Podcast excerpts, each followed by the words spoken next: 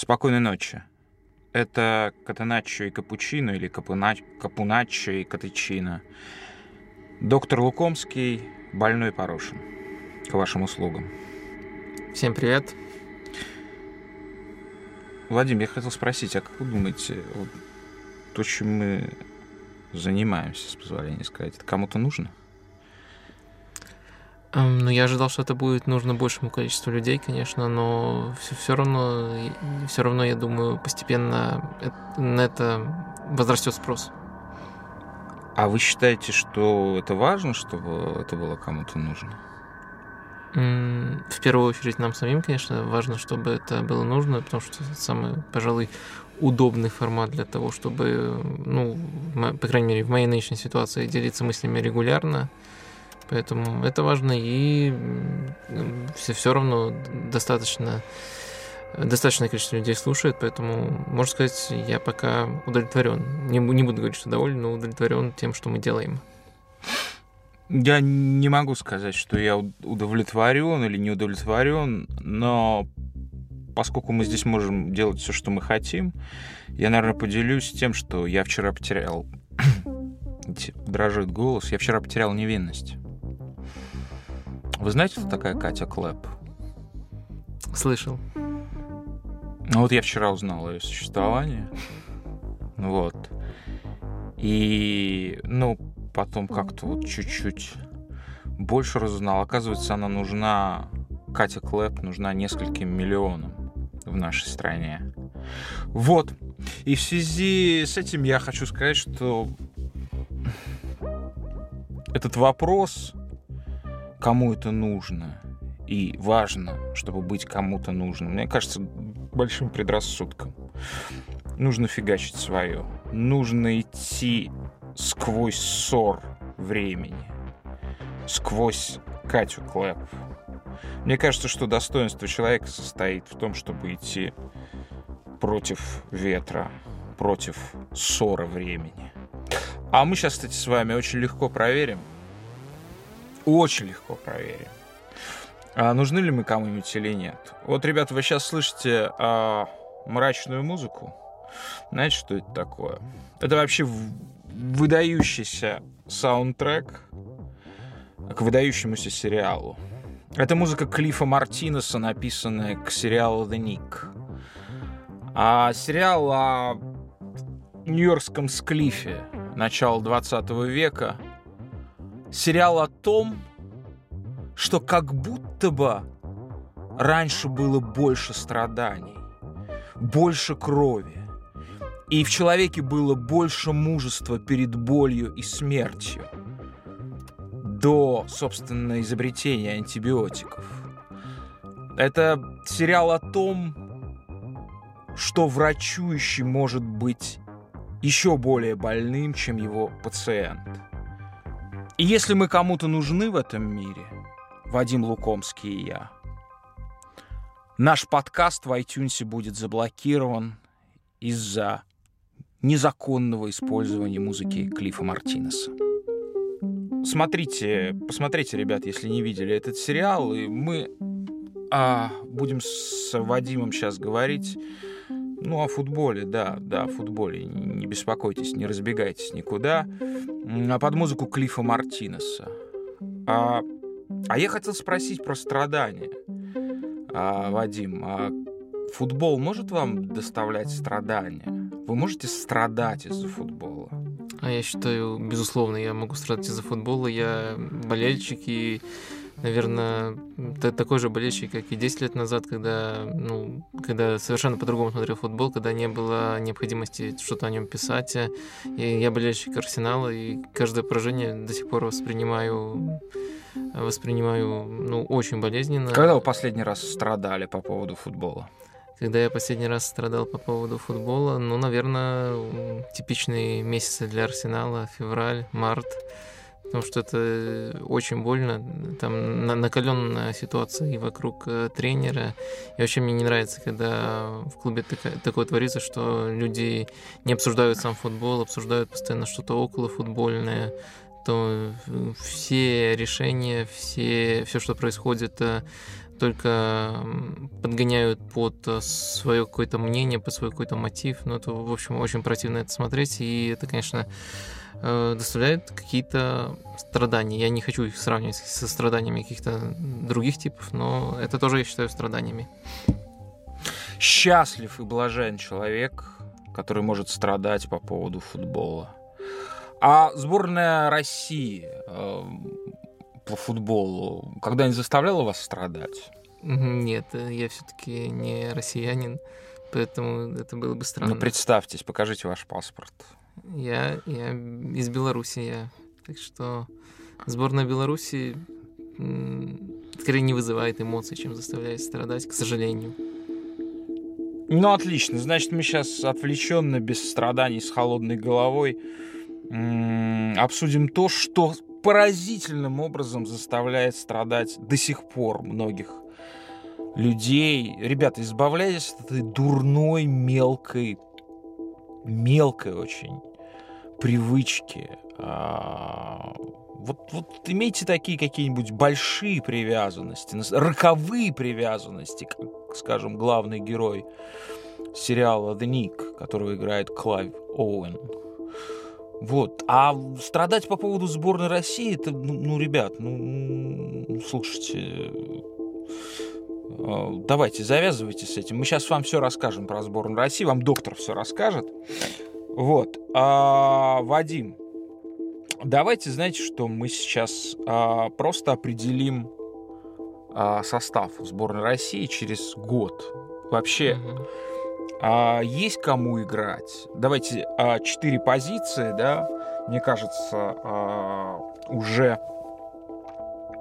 уже абсолютно твердыми, да, это понятно, что будет играть Глушаков, понятно, что будет играть Смолов в нападении, понятно, что справа будет Самедов, слева а Жирков, несмотря ни на что. Вы видите альтернативу Жиркову? А, нет, я альтернативу Жиркова не вижу, но из этих позиций не, не все так однозначно для меня. Э, во-первых, О спорте? Да, во-первых, все зависит от того, это у нас будет состав прогноза или состав, как вот мы хотели, желали, там, кто нам больше нравится.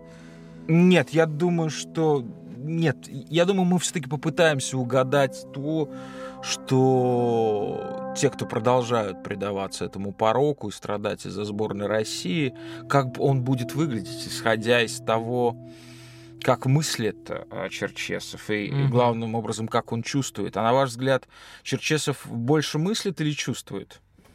Черчесов больше мыслит или чувствует? Ну, я думаю, то, что... Это человек скорее, разум или чувство, на ваш скорее, взгляд? Скорее чувство, потому что очень часто у него в каждом клубе были какие-то крупные конфликты, и он не мог э, как-то их преодолеть. И вот до сих пор Денисова того уже не вызывает. Ну, и буквально в каждом клубе там в «Спартаке», по-моему, Титов Калиниченко, в «Амкаре» Алексей Попов. То есть, ну, и я думаю, те, кто... Ну, а вам не кажется, что подобные роды вещи являются просто условием профессии? Ну, какой, какой год не взять? Ну, во-первых, не у каждого тренера я найду вот прямо такие в каждом клубе громкие конфликты. И, ну, вот Маурини тоже любит прийти в клуб и начать там с ругни с кем-то, с каким-то важным игроком. Ну, он ругается совсем по-другому. Да, там... Он ругается с холодной головой, в отличие от Черчесова. Ну, не сказать то, что ну, с Кассидисом у него конфликт был такой странный. С, со Швайнштайгером тоже то, не до конца мне все понятно было. Но, ну, в общем, мне кажется, он просто приходит и так самоутверждается в клубе. Я не знаю, почему. Вы про Черчесова? Нет, про Мауриньо сейчас. Но вернемся к Черчесову. В общем, из названных меня просто смутил, э, если мы выбираем, выбирали бы сами состав, смутил Глушаков. Я не считаю, что это прямо железный игрок, и не считаю, что с ним можно строить по-настоящему сбалансированную команду, но давайте тогда прогнозировать Почему? скорее. Ну, потому что он очень недисциплинированный, он постоянно, эм, он постоянно пытается подключаться в штрафную, но не всегда польза от этих подключений перевешивает а, те проблемы, которые он ими создает. Э, из а, звездных игроков такого плана я могу назвать а, Джерарда. Глушаков на него похож, но ему не хватает, конечно, мастерства впереди, чтобы это можно было хоть как-то обосновать, хотя и, и сам Джерард а, в, каком-то, в какой-то степени вредил Ливерпулю, даже когда был на пике. Интересно, что Бенитес ему, одна из первых бесед у них состоялась, Бенитес ему сказал, ты должен меньше бегать. То есть э, это такой своеобразный тип игрока, и трудно с таким игроком построить по-настоящему дисциплинированную команду. Конечно... Вы имеете в виду некую вот а, адреналиновый игрок, да? Человек, который да, вот... Это, а, это, это хорошая характеристика. Означает ли это, что если Глушаков в составе, то его должен страховать, с ним должен быть на цепи, длинной цепи, э, пес, типа Денисова, который будет все зачищать, страховать и так далее? А, я думаю, да, но Денисова при Черчесове сборна не будет. Еще одного хотя бы такого среднего игрока, среднего уровня игрока такого плана я что-то не припоминаю в России, поэтому... То есть вы считаете, что в, этой, в, в этом амплуа, в этой позиции а Денисов по-прежнему лучший в стране. А, да, я, я во-первых, так считаю, но во-вторых, даже если вот э, та система будет, которую вы описали, я не считаю, что это по-настоящему сбалансированная, хорошая тактическая команда. Это скорее просто такая вот разбитая команда, но просто проблемы вот э, решаются вот такими ролевиками, можно сказать. То есть э, это все, все равно... Вот мне не, неприятно вот на такие команды смотреть. В них много слишком рандома, случайностей и мало тактики и мысли. То есть э, все, все равно это лучше, чем без такого игрока. Но все, все равно тут э, не совсем мой тип команды это. А каким вы видите решение? Но и кстати вообще не ставить Глушакова. Да, я считаю, то, что есть э, даже по уровню более хорошие игроки. То есть Это не уступающие кто? по уровню. Но вот тройку назвать, я думаю, то, что на чемпионате мира можно играть э, Загоев, Головин, Забнин. Угу. А справа Самедов. А, вот еще одна позиция, тут даже если прогнозировать, то я думаю, то, что может быть вполне не Самедов. Это не железная позиция. А, я думаю, это прямо... А на самом деле играть... Э, Анюков или Новосельцев будет. Фернандес, если а. решится этот вопрос к чемпионату мира, и я думаю, то, что должен решиться. А слушайте, а, а да, я совсем забыл про эту историю, про то, что а, молодому человеку, или уже не молодому, ему лет 27, да, по-моему, Марио Фернандесу. Он, Сходу не скажу, но, по-моему, там за 24 уже точно. Да. Ему оформляется российский паспорт, и судя по всему, учитывая то, что Черчесов осторожный тренер, а, тренер перестраховывающийся, а если представить себе горячечную, полубезумную обстановку накануне чемпионата мира, да, опять эти э, параноидальные ожидания, то он будет еще осторожнее, чем обычно, да, и можно прогнозировать, что в этой конструкции, ну, схема, судя по всему, не изменится. 3-4-3-5-2. Ну, 3-5-2, да, 3-5-2, скорее всего, так. Ну... Фернандес будет играть справа, то есть фактически защитник по своему функционалу будет э, держать всю бровку. Ну, я считаю, то, что Фернандес как раз и тот тип защитника, который с этой ролью вполне может справиться. Слева Жирков? А, слева Жирков. Нет ему альтернативы. Не вижу я. Это, ну, это беда. А, согласен, согласен. Жирков был одним из худших на Кубке Конфедерации. И мне не кажется, что он, что он по-прежнему хорош. Мне кажется, что он понимает эту схему, и иногда он, мне кажется, даже немножко безразличен. Во втором тайме с Португалией хороший пример. Там несколько эпизодов просто человек забивал. Я не знаю, конечно, с дивана это легко такие выводы делать, возможно, какая-то травма еще что-то, но ну, просто это пока крайне негативное, особенно последнее впечатление о нем. Надеюсь, вы не посмеете притронуться к нашему, нашему любимцу Феде Смолову. Нет, не посмею. Прекрасно. Прекрасно, что вот какие-то законы Российской Федерации базовые вы все-таки знаете, как иностранец. А, так, далее. А я спрошу вас про... Я не назвал в качестве железной позиции вратарскую. Вот, но мне кажется, что она тоже железная. Как, uh-huh. как вы относитесь э, э, к тому, что люди, которые там четыре раза смотрят в год футбол, э, и ну, есть вероятность, что в эти почему-то Игорь Акинфеев свои ляпы совершает именно на турнире, на турнирах сборных, да, достаточно вспомнить то, как он отыграл чемпионат мира 2014 года в Бразилии, да, и вот опять некая показательная, знаковая ошибка для гифки, да, то, что потом останется в виде гифки и будет бесконечно, бесконечно обсуждаться. Вот. А Игорь Акинфеев, это железная позиция или нет теперь? Или гифка победит? Я считаю, то, что это железная позиция, но, конечно, меня смущает то, то что даже не пытаются сделать ее менее железной. Мне кажется, те вратари, которые по текущей форме в какой-то момент превосходят Акинфеева, таких в чемпионате России есть. Если последний пример, то это, наверное, Белинов, до этого там Джанаев был, ну, в общем... Э, Крицюк нет? Ну, на, на каком-то этапе Крицюк, то есть, ну, они появляются постоянно, но они не получают достаточно шансов, э, поэтому вот это меня немножко смущает, но в том, что, наверное, к чемпионату мира ничего тут не поменяется, и Кенфеев Наверное, даже будет правильно, что он будет снова первым номером. Не, не думаю, что... Ну, это как сборная Италии. Есть Джан Луиджи, и ну что тут поделаешь? Пока не уйдет, э, ничего не случится.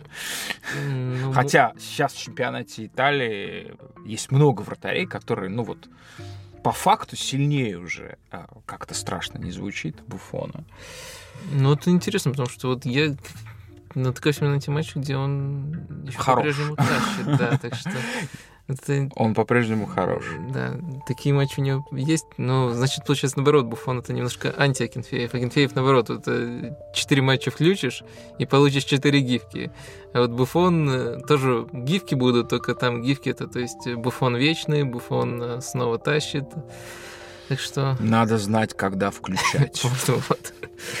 А тройка защитников. Вот те три парня, которые э, я, ну, практически бессменно играли, да, в Кубке Конфедерации. Да, да. А, это Кудряшов, Джики и третий, Васин. да, Васин. А что с ними будет, с, с, с этими ребятами, через год? Ну, конечно, Пос... это у нас, по-моему, кризисная позиция в сборной России.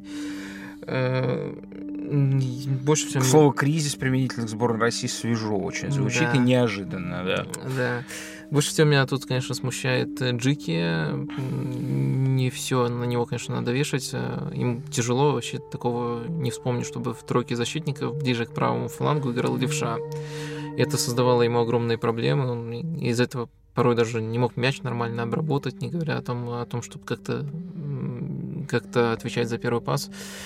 В общем, э, мало того, что без мяча у нас не самые сильные защитники, то, то и с мячом Джики никак не помогал, поэтому я думаю, то, что на эту позицию, скорее всего, надо вот изменения. Остальные, Васин и Кудряшов, э, они тоже, конечно, мне кажется, даже не уровня сборной России защитники, но не вижу никого лучше, и в нормальной системе, тем более учитывая, что сборная России будет играть с тремя защитниками, они могут добротно отыграть. Ну, вот третий игрок нужен. Кто это будет? Mm. То есть Васин и Кудряшов, по-вашему, остаются? Останутся да, вариантов, конечно, очень мало, если не возвращать кого-то из этих вечных э, цсковских старперов, или как их назвать. Э, я не буду рассматривать вариант с их возвращением. Ну, Камболов. Камболов есть с хорошим, защ... с хорошим пасом игрок. Он недавно начал играть в центре защиты из Рубина. Ну, это, конечно, такой просто лишь бы кого-то назвать вариант, ну, какие-то качества у него для этого есть, особенно пас, по крайней мере, не будет этой странной ситуации, когда, по сути, тренер подставля... подставляет игрока под, э, под его не самые сильные стороны, как это было с Джеки. Эм, по крайней мере, сами себе проблем не придумаем, если будет играть вот хотя бы Камболов. Ну и тогда еще можно фантазировать. Я думаю, что если Джеки ближе к левому флангу поставить, он будет уже не так плох. Возможно, он будет конкурентом э, Кудряшову. Ну, в общем, это все достаточно равные защитники. Тут железных позиций нету, и все рассуждения очень печальные пока, по-моему. А в центре поля кто вместе с Глушаковым, который поедет, конечно же, на чемпионат мира и будет играть в основе, если не случится ничего фатального. А кто, кто эти еще двое? А почему Головина вы не ставите как железного игрока? Он, по-моему, был очень неплох. Ну, я, в принципе, просто Головина как бы как раз предпочел бы Глушакову. Но в итоге получается то, что... А вы считаете, они заменяемые игроки, да? То есть, то есть Головин мог бы заменить Глушакова и поставить еще как, как кого-то, кого-то... Головин э, — это такой более сбалансированный игрок, чем Глушаков. Он э, больше без мяча работает, он э, по-другому предпочитает атаковать, больше участвует именно в самом развитии атаки, а не в завершении. Но в, в целом, мне кажется, он даже умнее, чем Глушаков. Эм, в итоге тройка такая вышла бы тогда, если все-таки считаем Глушакова железным, тогда Загоев с ним, ну, это тоже, если он здоров, то он, наверное, даже более железный, чем Глушаков. Ну и Головин, если по текущей форме, ну, если там решит где-то страховаться, э, Черчесов я уже называл Забнин, такой дисциплинированный, универсальный и кое-что умеет. Угу. А кто составит пару Смолова в атаке? А Смолова в атаке, наверное, тут, конечно, очень тяжелый вопрос. Но... Нужен ли Дзюба? Дзюба, ну, опять же, мы все-таки пытаемся угадать. Э, Черчесова. Кто поэтому... нужнее, Кокорин или Дзюба? Э, я, кстати, жду, что Кокорин э, сильно прибавит в этом сезоне. И отправится в Арсенал? Нет, не отправится, в, Арсенал, не отправится в Арсенал, но просто с Манчини, я думаю, Манчини будет играть, использовать его как нападающего, играть два нападающих. Поэтому я думаю, что Кокорин прибавит, и вполне возможно это будет он. Э, Дюба, по идее, должен э, вот в паре со Смоловым быть именно Дюба. А вы считаете, они сочетаемы? Да, вполне сочетаемы. Не вижу проблемы это не совсем большой маленький, но принцип тот же, тем более... Мне кажется, совсем небольшой маленький, совсем небольшой. И, и Смолов, мне кажется, чувствует себя хуже в качестве второго нападающего, потому что ну, в этой конструкции, когда два нападающих, должен быть по... Ну, в общем, первый нападающий, кто играет преимущественно выше, и второй нападающий, да, паритет здесь практически невозможен в этой схеме. И Смолов не очень любит себя чувствовать на позиции второго нападающего. Не согласны? А в какой роли? Выше или ниже? Ниже, ниже, Смолова? ниже Дзюба. Или, ну, ни, Дзюба же не может играть ниже ну, сейчас вот Дзюба не играл, но Смолов на Кубке Федерации все равно очень много оттягивался э, в опорную зону соперников. И, кстати, даже у него это за последние годы он здорово прибавил именно в передачах. Он неплохо там разрезал из Мексики, из Португалии очень много классных пасов было у него. Ну, то есть я не думаю, что это проблема, но в любом случае не обязательно это должно работать так.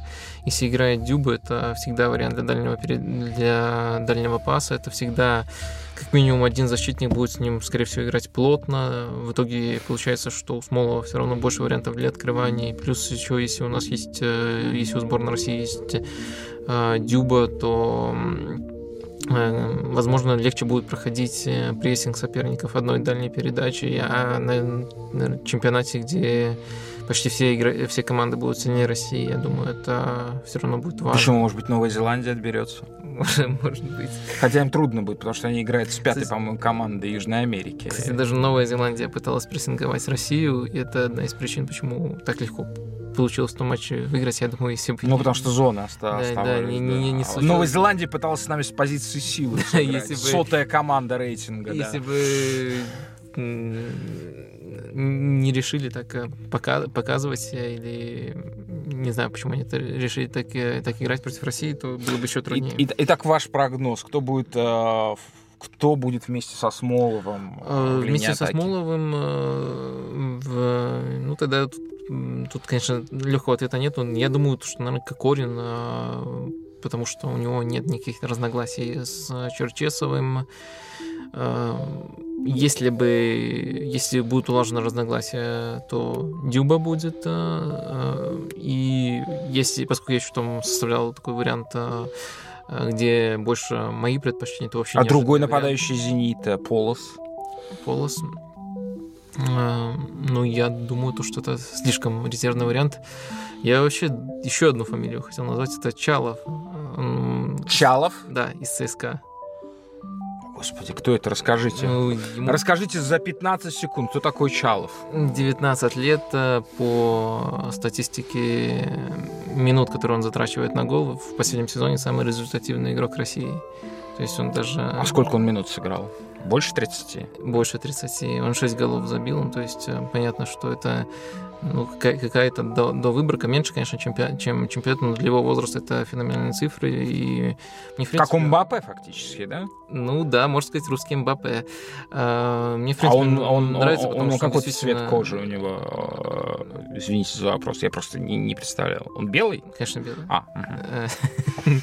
Э, В общем, э, мне он просто нравится, потому что он действительно умно двигается, и интересно было, было бы на него уже даже сейчас посмотреть сборной России. Итак, вы ставите, что в паре будет со Смоловым Кокорин. играть Кокорин. Я, кстати, э, за этот вариант полностью. Мне кажется, что это была бы, ну, в наших условиях идеальная пара. Но вы настоятельно советуете эм, Черчесову, чтобы со Смоловым играл Мбаппе, то есть русский Мба- Мбаппе Чалов.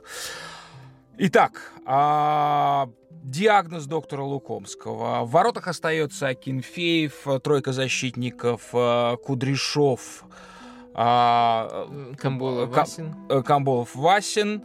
а, Справа Марио Фернандес, э, новый русский. А слева по-прежнему Жирков. В центре, к сожалению, к несчастью, по мнению доктора Лукомского, Глушаков. Вместе с ним Головин и третий Загоев. и третий Дзагоев. Вот такая легкая кавалерийская... а, ой, страшно представить, что будет твориться. Ну, вы и советы даете. И а, пара нападающих Смолов Кокорин. Напоминаю, что вы слушаете музыку Клифа Мартинеса, написанную сериалу The Knick в русском переводе «Больница Никербокерс» на фоне разговоров о, страдании Вадима Лукомского и Игоря Порошина. Капучино Катеначчо. Теперь я скажу, что заставляло меня страдать, но я избавился а, от этой боли, поскольку выдающийся греческий защитник, по моему мнению, лучший центральный защитник серии А по итогам прошлого сезона, Костас Манолос при странных обстоятельствах а, отверг предложение «Зенита». Вот я не склонен абсолютно верить вот в эту билиберду, которые пишут, что-то зарплата в рублях, что-то там, а, а, шутка Джинни Джок, э, Ньокки сегодня на первой полосе газеты «Дала Спорт», что а, Манолос отверг предложение «Зенита», а, потому что ему будут платить в рублях, поэт- он примет предложение Абрамовича, потому что тот ему даст больше рублей. Вот, Челси. А, в общем, Костас Манолос, э, к счастью, не пришел не потому, что я как-то злорадствую или еще что-то. Мне странно, мне, мне, мне кажется странным и немножко унизительным, опять же, для промысла рода человека, особенно как, э, человеческого, когда речь идет о талантливых э, людях, э, когда деньги являются исключительной мотивацией. э, это, м, это досадно всегда.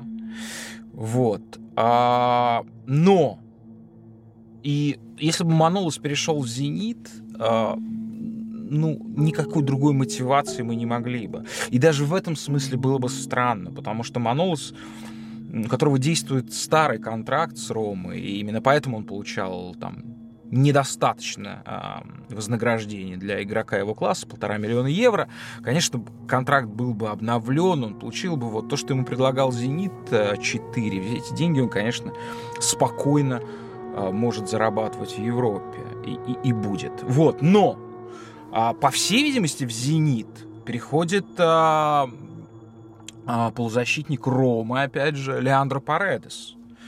Молодой аргентинский парень, который в этом году получал очень много от Спалетти игровой практики. Он фактически был в ротации вместе, прошу прощения, с Даниэлем де Росси, Даниэлем де Росси и Кевином Стротманом. Да? да, он чуть меньше времени получал, чем они, но достаточно. А, вся жизнь впереди. Контракт миллион евро.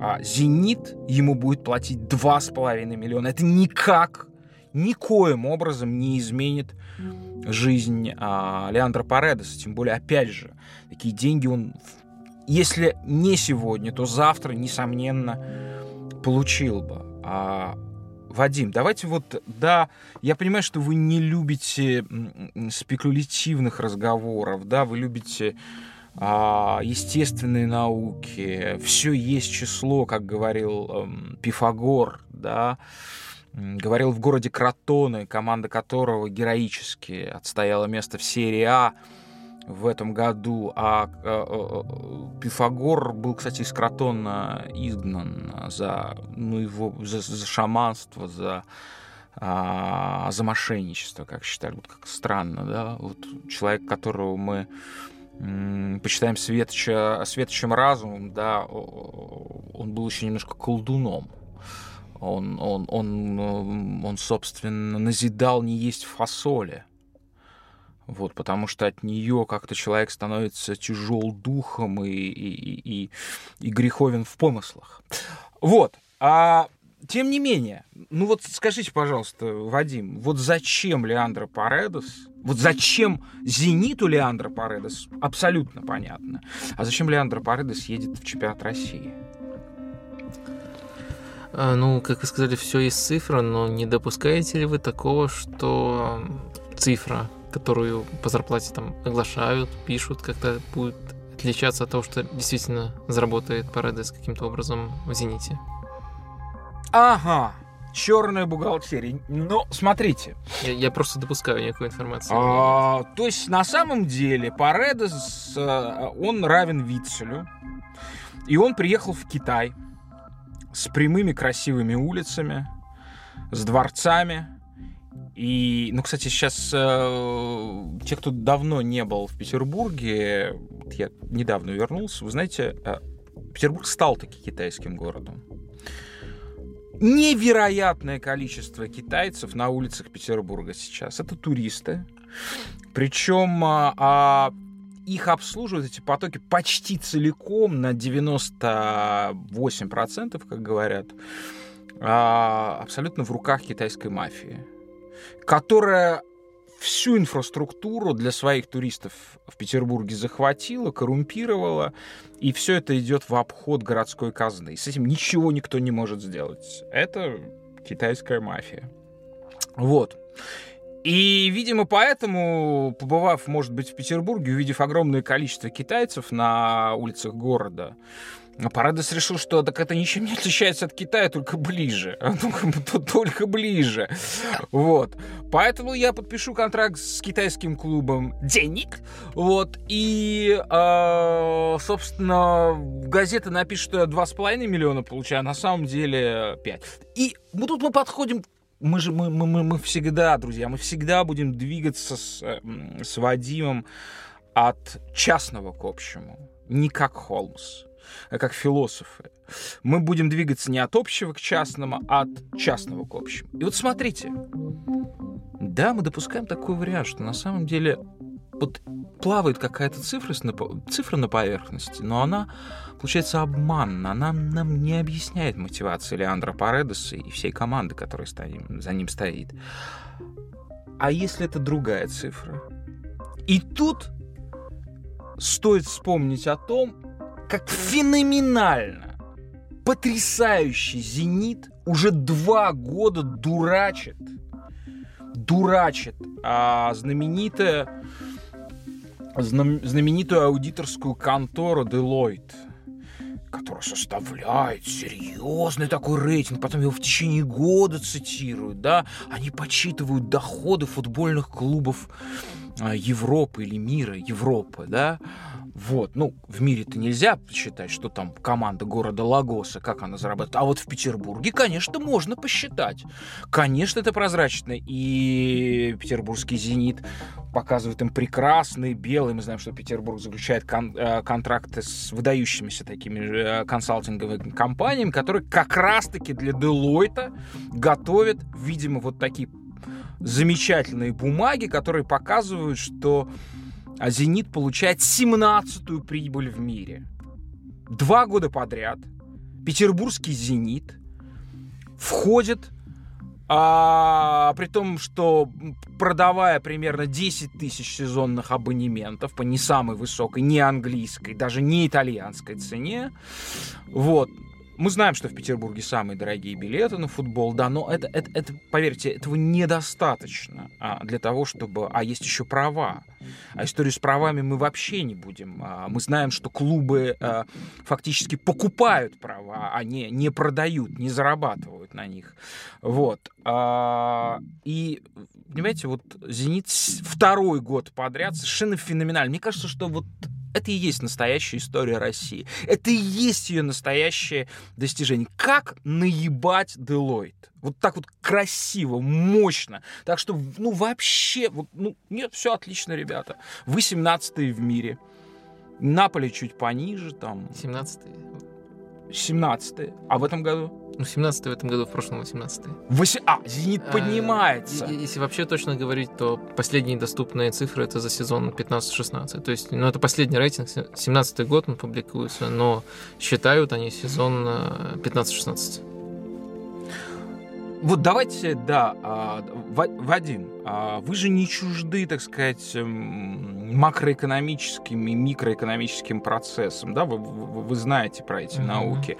Вот скажите, пожалуйста, как технически, я, я использую, я, я не люблю ругаться матом, а, я понимаю, что это капитализирует любое медиа сейчас, сразу же создает в графе просмотров два или три лишних нуля, вот, не будем называть фамилии. Но а, здесь в данном случае научный термин. Как «Зенит» наебывает Deloitte и УЕФА?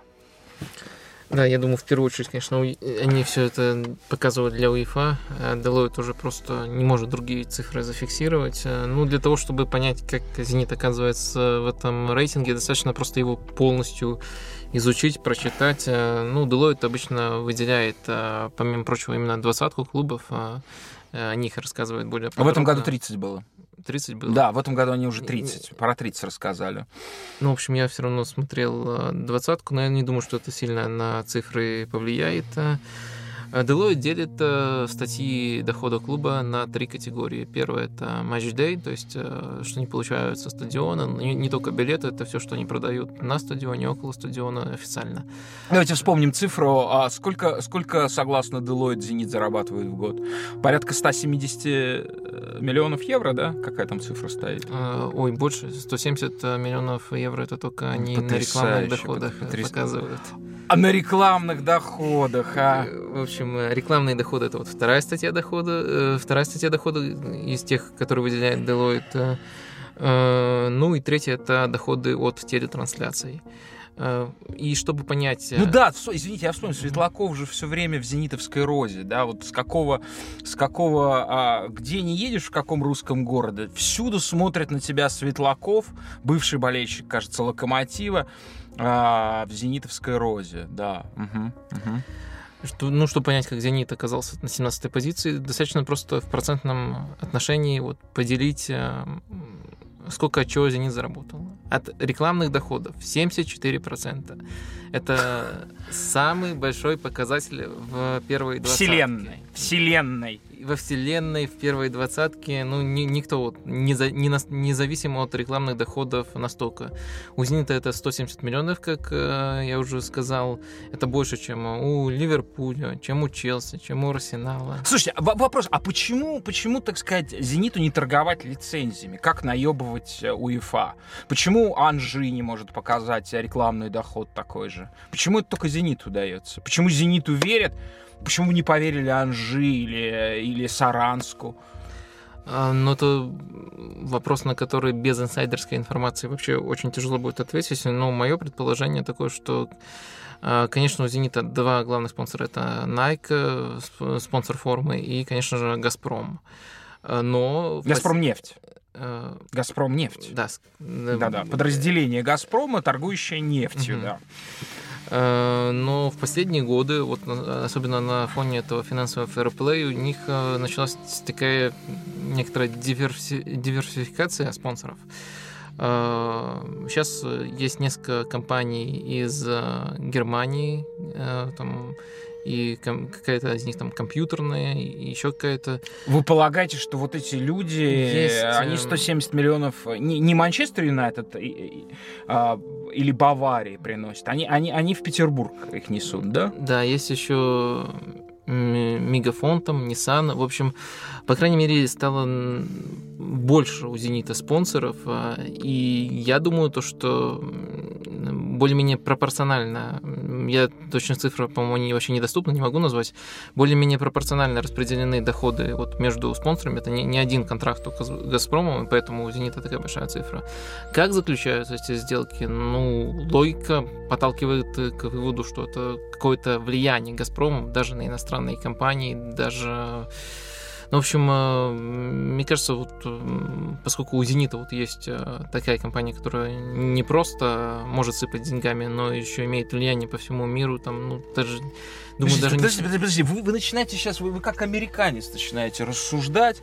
Великая Россия назначает, э, назначает нам Белый дом людей, заселяет в Белый дом людей.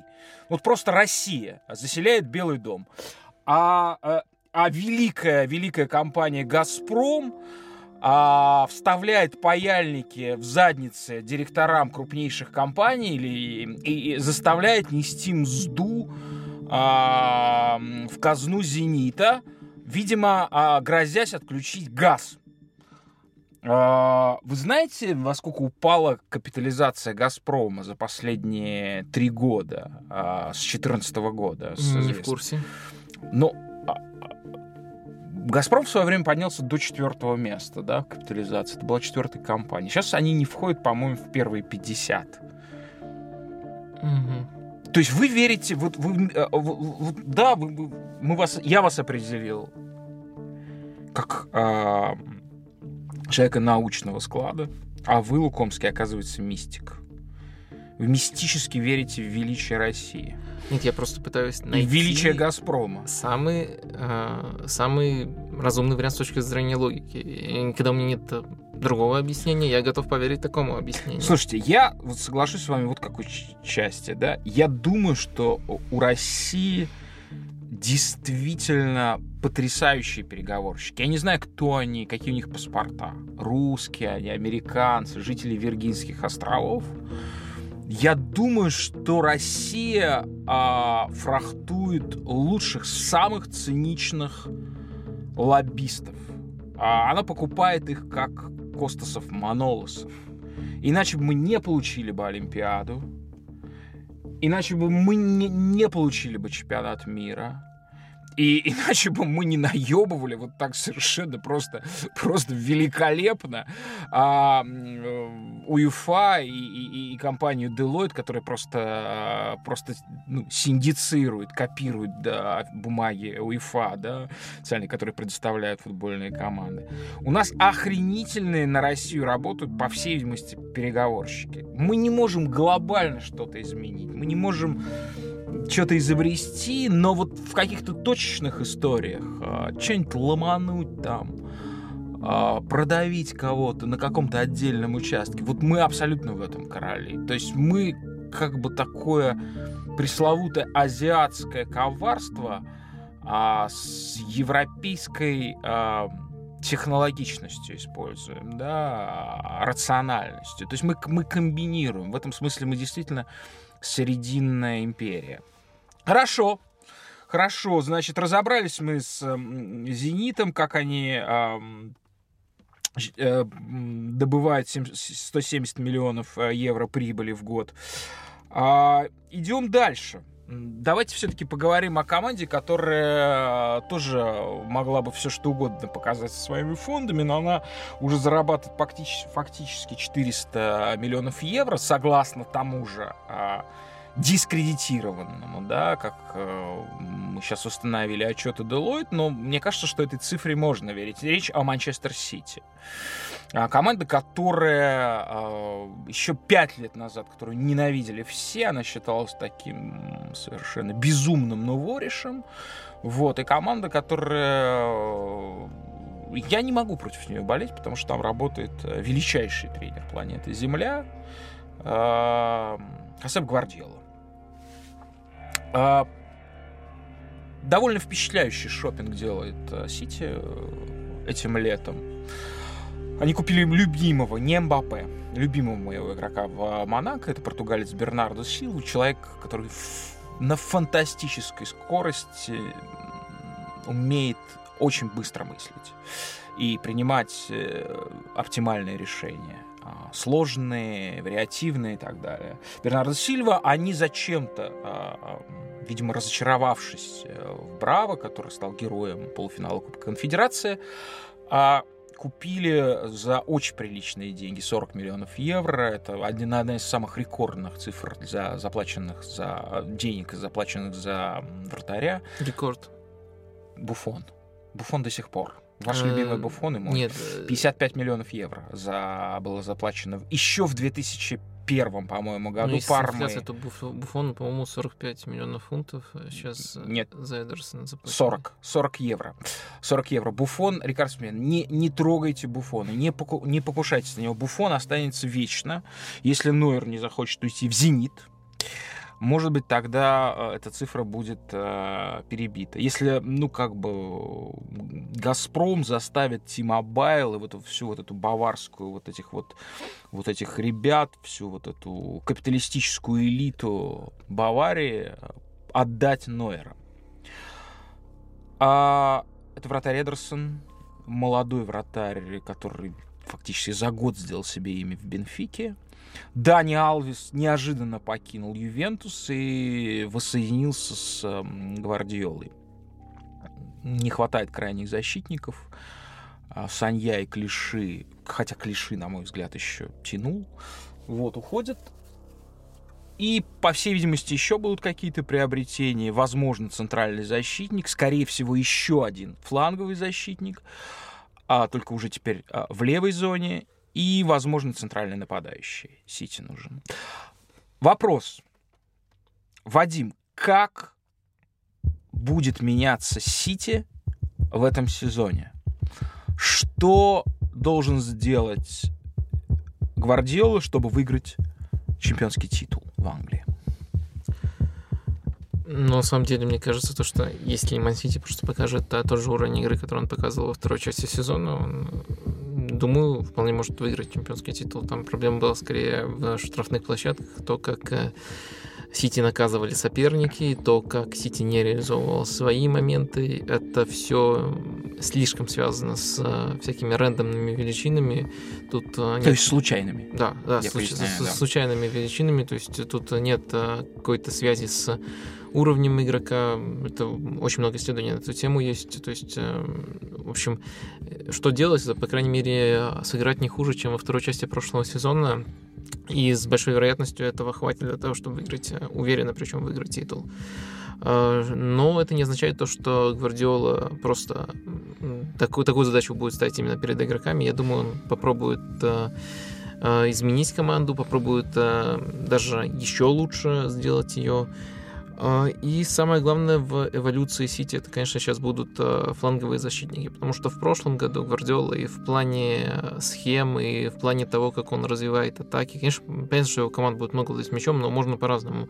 Можно там э, создавать ширину за счет а, вингеров, можно пытаться играть исключительно через центр. Слушайте, ну я в ваших, ваших прекрасных текстах читал про то, как э, Фернандинho, когда встает на правый фланг, или даже даже Соболеты, как они по диагонали смещаются в центр, да, как это происходит перестроение, что у Гвардиолы очень много основано на этом диагональном движении. Не сужение, а как бы... О, не расширение, как а, а, а, а неком сужении, создании кулака в центре поля. Как, ну, Гвардиола как же с этим скорее, прекрасным маневром быть? Больше нацелено все на то, чтобы если у него есть широкий игрок, прямо чисто вингер, чтобы не было еще одного чистого э, фулбека, чтобы на этой линии не было два игрока одновременно, чтобы э, в, если там поле поделились, грубо говоря, там на пять частей, чтобы в каждой игроке располагались сбалансированно. Конечно, если уже подробнее раз, расшифровывать это, надо уже картинки всякие рисовать.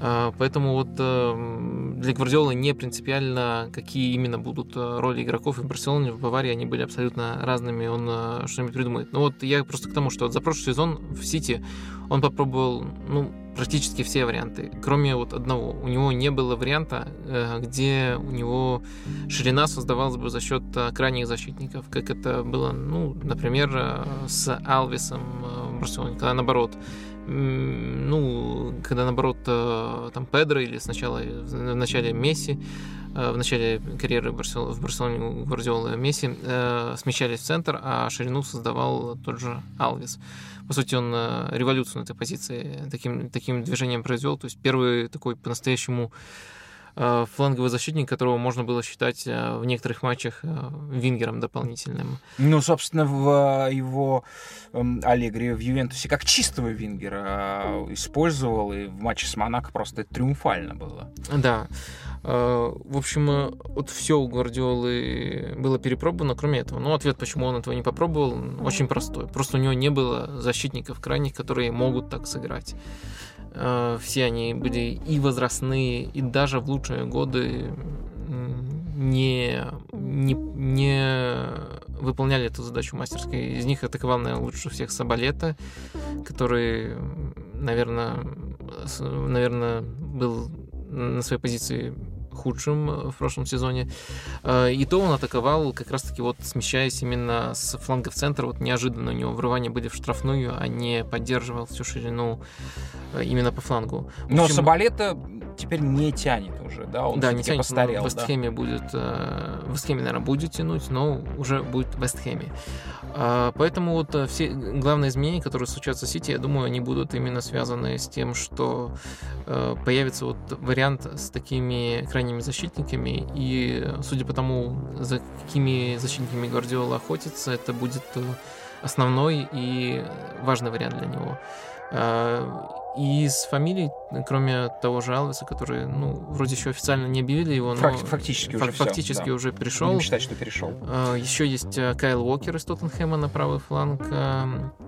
Мне нравится, как он в последние годы прибавил, но на Подождите, это получается на тот же ровный фланг, что и Дани Алвес. Да. Э... То есть он будет парами использовать, да, то есть в ротации комплект по два защитника на каждый э, фланг. Это очень интересный вопрос, э, потому что...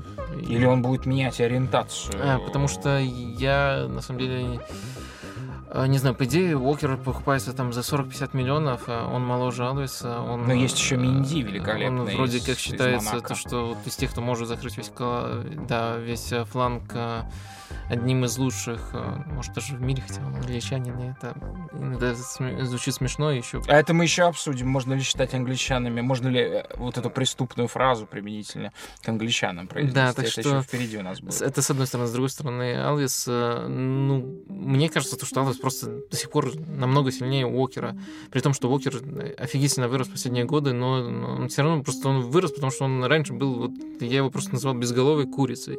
Он, он может, если ему дать ему раз... Способны так людей называть? Да, я способен, потому что ну, это прямо вот у меня ассоциация, я смотрю, как он бежит, и вот так вот просто он... Так, если... мы с вами поменяемся ролями, больной да. Лукомский и доктор Порошин. Если, если ему дать разогнаться, он может протащить мяч, он все равно с ним ничего не сделает, но в последние годы это изменилось, он э, при Почетино стал более хорошее решение принимать, э, сохранил эту атлетичность, а... но все равно я а не могу кажется, его котировать что, но это же, по сути, одна из самых энергозатратных позиций, да? А сезон а, у, команды Манчестер Сити следующий будет равен 60 играм, да? 65, 70 даже, да? Вот. А они... Манчестер Сити будет играть в Лиге Чемпионов в двух этих кубках и в чемпионате. И э, очевидно, что нужно создавать пары. То есть нет никакого противоречия между Уокером и Дани Алвесом на одном фланге, да. Не обязательно, что кому-то из них будет э, э, Гвардиола изменить ориентацию и поставить на левый фланг. Они просто будут играть в ротации.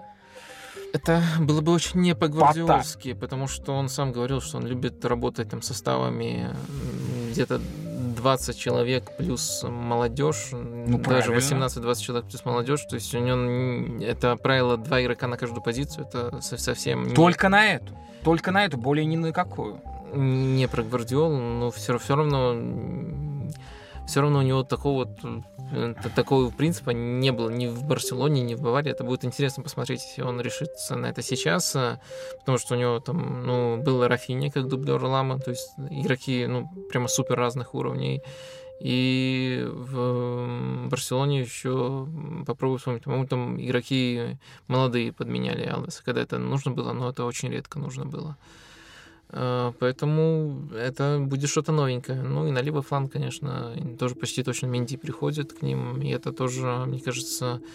О, это конь такой, да, что... И, да, игрок такого плана, который Чуть-чуть безголовый, именно, но да, я думаю, что ему на место голову поставят э, Ширину создавать.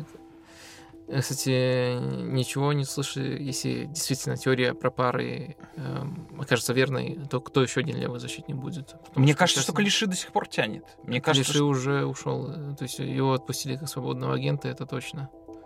А, значит, значит, еще либо Каларов будет считаться. Хотя, на мой взгляд... Каларова центрального уже Гвардиола переделал. Ну, вот интересно будет посмотреть. Ну вот, кстати, да, я... интереснейший вопрос такой очень... Вы сейчас можете отключиться, потому что он совсем будет эзотерический этот вопрос. А сможет ли Фернандини стать первым игроком, который совершит почти полный круг а, в своей профессии. Человек, который в донецком шахтере едва ли не центрального нападающего играл, но это шутка, конечно, но он забивал там под 20, что ли, голов. А, вот. А, значит, при Гвардиоле он стал смещаться ниже, ниже, он стал играть правого защитника.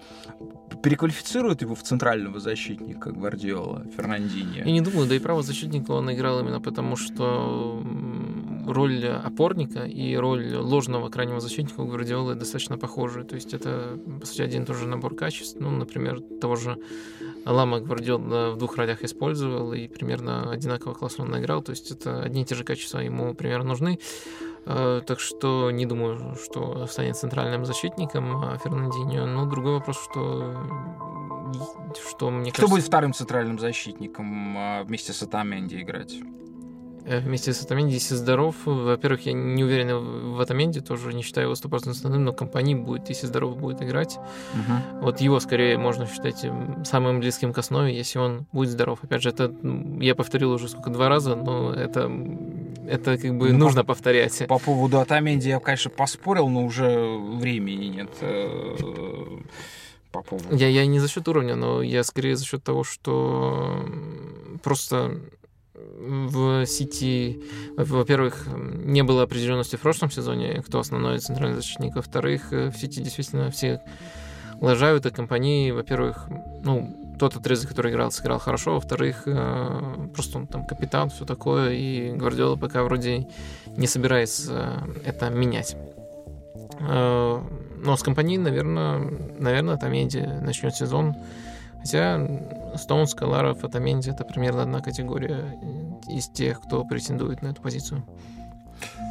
Да, вернемся к замечательной оговорке Вадима Лукомского по поводу защитника Кайла Уокера. Он стал едва ли не лучшим в мире, осекся Вадим. Хотя, конечно, такое по отношению к англичанину трудно произнести. Это прям какой-то, это, это прям какой-то шовинизм. А вы, вы, вы просто отказываете англичанам, родоначальникам игры, а, совсем отказываете в талантах природных, и тем более сейчас. Потому что англичане, внимание, чуть ли не впервые в своей истории стали стали конкурентоспособными именно на уровне молодежного футбола. Сборная Англии выиграла месяц, по-моему, назад, да, даже меньше, чемпионат мира молодежный до 20 лет. Европейской команде это крайне сложно сделать, потому что в Европе трудно э, переписывать года рождения футболистам, как это делается в Африке или до сих пор в Российской Федерации, даже отчасти. Только что сборная Англии играл в полуфинале молодежного чемпионата а, Европы, то есть это фактически уже взрослые футболисты до 23 лет. По пенальти уступила немцам, которые в финале на данный момент вот будут играть с Испанией феноменальные. А, Вадим, вы, по-моему, не следите за новостями молодежного футбола а, вот на таком уровне. Я слышал, даже видел некоторые матчи англичан на этих турнирах, э, поэтому я скорее скажу что-то просто стечение обстоятельств, что там... Стечение обстоятельств стать, стать чемпионом мира а, среди молодежи исключительно благодаря стечению обстоятельств? Да, ну, во-первых, э, это... Туда же нужно еще попасть, так на всякий случай. Англичане туда и попадали-то редко. Там принцип отбора такой, что от Антарктиды едут четыре команды. Ну, такой вот в духе третьего интернационала. От, от Океании шесть, от Европы от, две. одна из причин, почему этот чемпионат можно выиграть относительно случайно. Э, ну, во-первых, там действительно сильные команды, по-моему, не отправили просто действительно лучших игроков, в отличие от э, Англии, которая, можно сказать, разделила игроков э, между молодежной сборной, которая поехала на чемпионат Европы, и этой командой. Ну, во-вторых, англичане действительно ну, не обыграли практически никого. Там кто там, Корея, Гвинея, Коста-Рика, ну, с Мексикой в плей-офф им, по-моему, повезло, вот этот матч я как раз видел. Э, с Италией был, по-моему, единственный сильный матч, но я что потом смотрел состав итальянцев, там, по-моему, игроки, которые серии Б, да и то не всегда играют. Так что, ну и в финале Венесуэла обыграли. Ну, в общем, я бы не сказал, во-первых, что Англия показала что-то фееричное. Там, во-вторых, мне кажется, у Англии действительно был э, за счет того, что они просто серьезнее отнеслись к этому турниру, состав э, лучше, чем у Э, других э, сильных. Но итальянцев играли сильнейшие в своем возрасте, это, это, это я знаю. А, а, то, что они играют в серии Б, это как раз-таки прекрасно. Значит, у них есть практика у тинейджеров.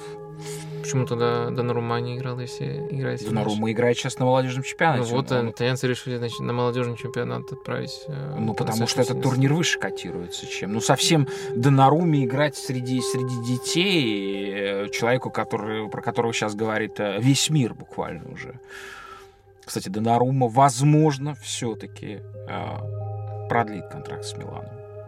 В общем, я бы не сказал, что Э, англичане что-то феноменальное там показали, во-первых. Э, э, во-вторых, выиграли, потому что, по-моему, у них действительно был самый сильный состав из тех, кто приехал именно на этот чемпионат мира.